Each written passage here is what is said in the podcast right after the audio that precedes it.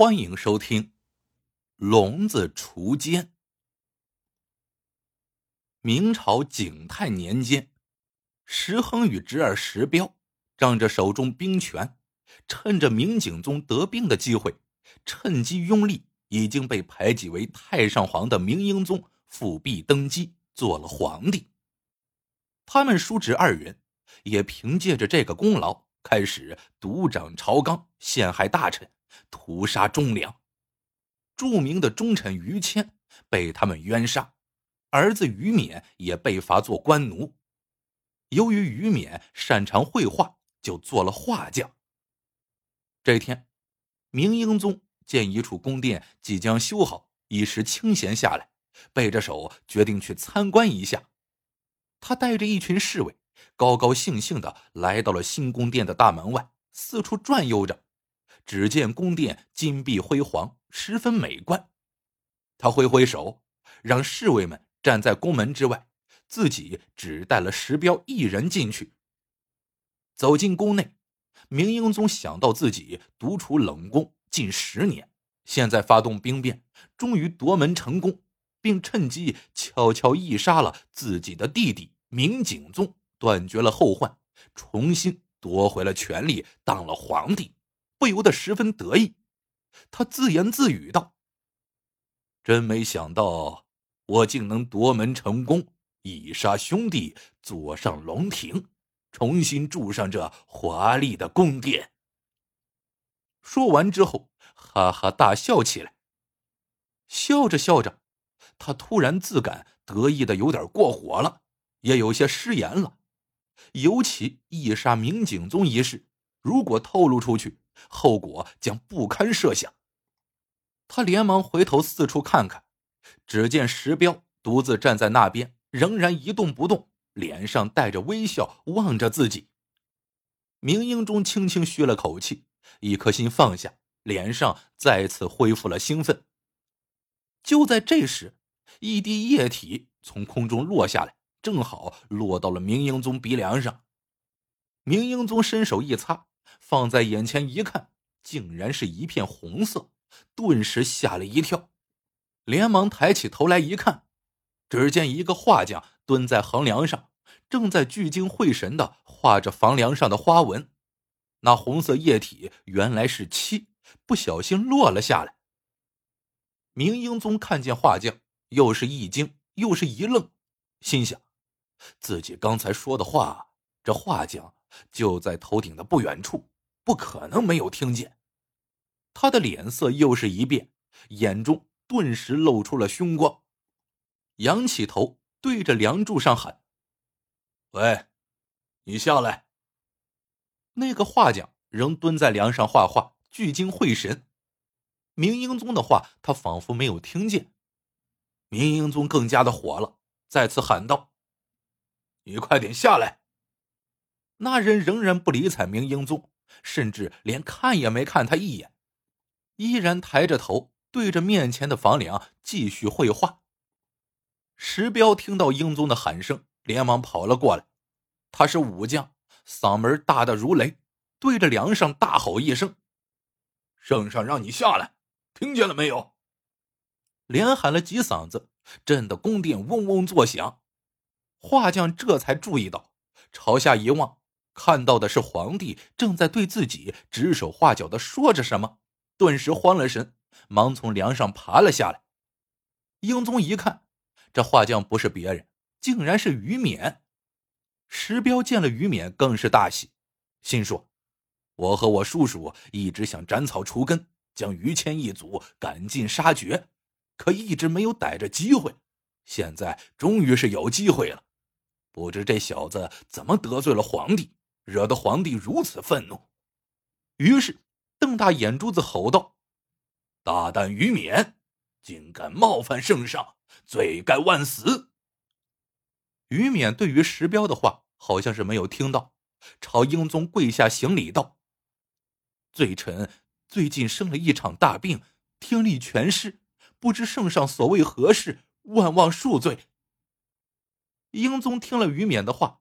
本来紧握宝剑的手松了，原来于勉聋了。难怪对自己的话理也不理。那么，自己刚才的话，他也一定没有听见。想到这儿，他长吁了一口气，心里一松。为了表现自己的仁慈，让石彪带他出去，不要为难他。石彪没有办法，只能按照英宗的吩咐，带着于勉出了宫。到了宫门外，于勉暗暗擦了一把汗，长叹了一口气，对石彪嘿嘿一笑，道：“如非我今日装聋，怎能逃过这一劫呢？又怎么能骗过皇帝呀？”石彪一愣，忙瞪大眼睛询问他话中的原因。于勉自感失言，忙低下头向前急忙走去。石彪忙几步赶上去，嗖的一声抽出宝剑，恶狠狠的架在于勉的脖子上。不说，我现在就宰了你小子！他只是想吓唬一下于勉，并不敢真的杀掉对方。毕竟皇上刚才都说了啊，放过他。可是出乎他的意料是，于勉这小子特别胆小。在宝剑的威逼之下，胆战心惊，把刚才英宗所说的话通通告诉了石彪，并说自己当时听了非常害怕，担心英宗会杀他灭口，所以假装耳聋，这才躲过了一劫。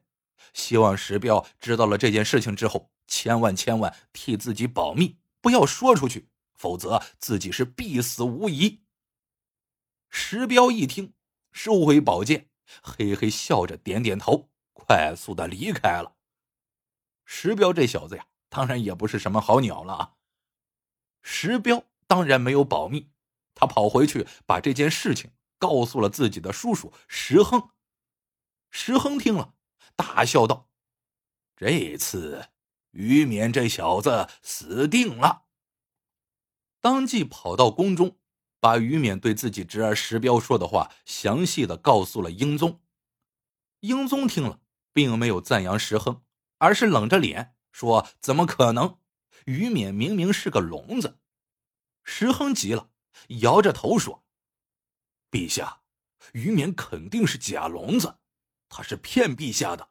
您可以叫来试一下。”英宗思索良久，点了点头。第二天，英宗让人传来于勉，英宗旁边站着石亨，一脸的杀气。见了于勉。他说：“小子，竟然敢偷听圣上的秘密，不杀你不足以断祸源。”于勉仿佛不懂，竟然一言不发。英宗笑着说：“告诉朕，那天你究竟听到了什么？”于勉呆呆的望着英宗，极力做出想猜测他说的是什么的样子，说道：“圣上。”我我听不见你说的是什么。英宗叹了口气，于勉想了想，让英宗将要问的话写在纸上。英宗让太监拿来纸笔。你是怎么聋的？于勉回答：“高烧不退，引起耳聋，听力全无。”英宗又在纸上问道：“是谁治疗的？”于勉回答。是宫中太医曹正。石亨在旁边吼道：“该死的于勉，还在装聋作哑，戏弄圣上。”于勉看着石亨一副大惑不解的样子，对他不停的微笑点头。石亨想了想，走上前去，对着英宗耳语了几句。英宗听了，点点头，回头对于勉微微一笑：“啊。”没你的事了，你可以走了。于勉仍好像没有听见一样，一动不动的站在那儿。原来石亨告诉英宗，于勉被问话的时候，他一定会精神高度集中去装聋。这时候，英宗如果说声让他走，他精神一松，很可能转身就走，这样就露出马脚了。可惜的是，于勉并没有走。石亨彻底没办法了。英宗望着石亨，脸色越来越难看。他默默想了一会儿，一挥手示意太监带于勉离开。于勉刚走了几步，英宗出其不意的大喊一声：“于勉，你回来！”他想，于勉如果是假装耳聋，听了这句出其不意的呼唤，一定会转身或者是停下来的。可是于勉没有那样做，跟在太监的后面，头也不回的走了出去。于勉走了，英宗脸色铁青的问石亨：“石爱卿，我在宫殿里说的那些话，你是从哪儿听来的？”石亨急了，说是自己的侄儿石彪告诉自己的，而石彪则是亲耳听于勉说的，请皇帝明察。英宗冷冰冰的问：“不会是你的侄子在暗中监视朕？”偷听了朕的话吧。最近，英宗对于石亨是越来越不满了，担心他权力太大，再来一次夺门之变。石亨一听，吓得面无人色，趴伏在地上，连喊冤枉，说：“皇帝如果不信，可以派人去问问于冕四周的人，就知道他是不是耳聋了。”英宗让人去一查，于冕被罚为奴之后，一个人住在一处。等同于罪犯，哪能和人交往啊？石亨听了，更是满头大汗，忙建议找来那个叫曹正的太医一问便知。不一会儿，曹正被叫来了，跪下给英宗行礼。不知圣上唤臣何事？英宗问。听说于冕最近发烧之后听力全无，可有此事？曹正连连应道。回圣上，确有此事。这人一场高烧之后，就什么也听不见了。过后，我给他治疗耳聋，一直不见效。不过询问他的症状的时候，由于他听不见，我只有把询问的内容用纸写下来。现在这东西还保存着呢。说着，从怀里拿出一沓纸，恭恭敬敬的交给了英宗。英宗接过之后。只见上面果然写着曹正当时询问于勉病情的一些话。英宗点点头，让曹正下去了，然后示意侍卫指着石亨一声大吼：“来呀，把这个陷害忠良、胡言乱语的家伙抓起来，关进大牢。”侍卫们对于石亨陷害忠良、胡作非为的行为早已恨之入骨了，现在听了这话。齐声大吼，冲了上去，将石恒抓住，捆了，投入大牢。英宗怕石恒在牢里喊出自己说的那些话，命令看守用棉花堵住耳朵，不要听石恒的胡言乱语。抓了石亨，英宗随即让侍卫出宫叫来石彪。石彪在外面一直等着，十分的得意，以为自己举报有功，这次啊一定会升官发财。到了殿前。他刚刚跪下，就被几个侍卫抓住，之后捆了起来。石彪大惊，连连叫道：“圣上，末将没罪呀！”英宗大骂道：“你悄悄跟在朕的身边，窃听消息，传播谣言，罪该万死！”说完，根本不给他争辩的机会，当即下了一道圣旨，命令把石亨叔侄斩首示众。以儆效尤。当然，在将石亨、叔侄二人押上刑场的时候，英宗也没忘下道圣旨，给他二人的嘴里也塞上一个木丸，避免他们喊出自己那天所说的话。石亨叔侄被斩之后，一时间京城百姓奔走相告，拍手称快。其实啊，这一切都是于勉的计谋。当于勉把偷听到的话传给石彪的时候，就算好了这步棋。事后，他马上把自己的计划吐露给了一位非常敬仰于谦为人的太医曹正，并商量好对策，将石亨叔侄送上了断头台。而他的这一计划之所以进行的这么顺利，少不了皇帝的决断，而英宗早就有了除掉。石亨和石彪二人之心，至于事情的真相，他并没有那么的在意，毕竟他的目的已经达到了。故事到这里就结束了。